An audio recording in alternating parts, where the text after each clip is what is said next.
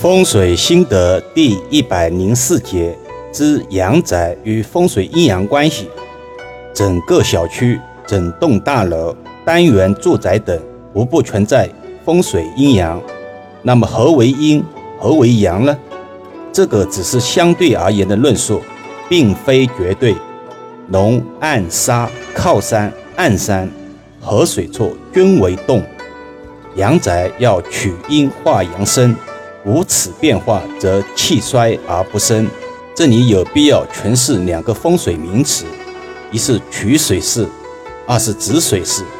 取水指水流在行进中有明显的弯曲，取水一般称为玉带水或腰带水，环抱住阳宅的前方，取直有情。有的取水如果上堂绕抱阳台的后方。这叫水绕玄武，或叫拱背水，主吉。但是取水不能离住宅太近，会并成割脚水，主凶。有的取水完全没有抱住阳宅，有些偏左或者偏右，就没有那么有情了。另外一种大凶的取水是反弓水，也叫反壁水或者反跳水，完全没有绕抱住宅，而是相反。弯曲幅度没有朝内，而是朝外。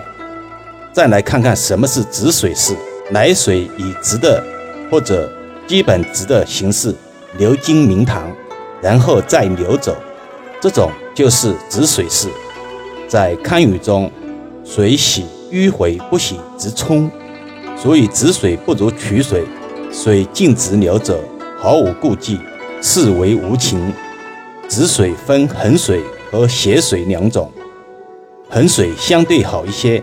横水就是流水横在住宅前，斜水比较无情，虽是水入明堂，但是有慢慢远离的迹象。在阳宅前面看，水是倾斜的，与宅位成金角，越是倾斜，就越是无情。如果有水自宅前直直流出，为向上出水。没有转南为清流水，主凶。说到这里，益友们也可以把水引申为马路的意思。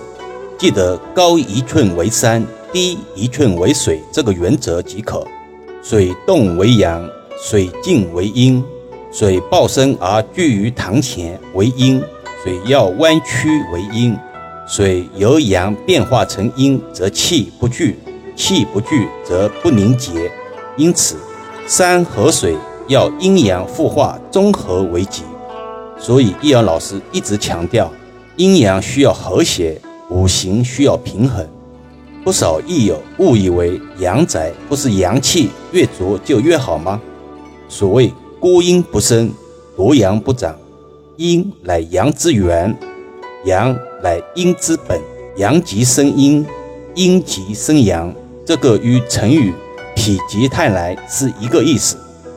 打一个简单的比喻吧，一个阳宅如果建成阳光房，整体透光，相信这样的住宅无人会居住；反之，一个阳宅建成整体昏暗，无光可入，也不会是吉宅。那么，如何达到阴阳和谐以及五行平衡呢？明厅暗房是标准之一。在此不再赘述，可以翻阅易遥老师前面的音频节目。前为朱雀，后为玄武。宅前暗山太高而压宅，太近也不利。低者泄气，平望近腰为吉。风水是一种研究环境与宇宙规律的哲学。人既然是自然的一部分。自然也是人的一部分，达到天人合一的境界，是风水之根本。古今云：“青龙怕臭，白虎怕草。”左为青龙，右为白虎。臭的意义涵盖很多，现代都市通常指垃圾站、污水沟、焚烧厂等卫煞的存在。草就是现代意义上的噪音，如高架、高速。火车站之类的音煞。另外，不知为何，近期常有委托人无法提供实际阳宅平面图，却要求断宅院风水。风水文化自古传承以来，就很明确提示：看风水，而不是算风水、说风水，甚至是猜风水。现代网络房产中介如此发达，百分之九十以上的阳宅都有可能在网络中找到匹配的户型图。不要神话风水技艺，不提供相关要素就能把阳宅风水断好的，易老师至今未曾见过。特此再次慎重提醒：比如人有病就医，如果不去医院，医生如何能诊断病情、对症下药呢？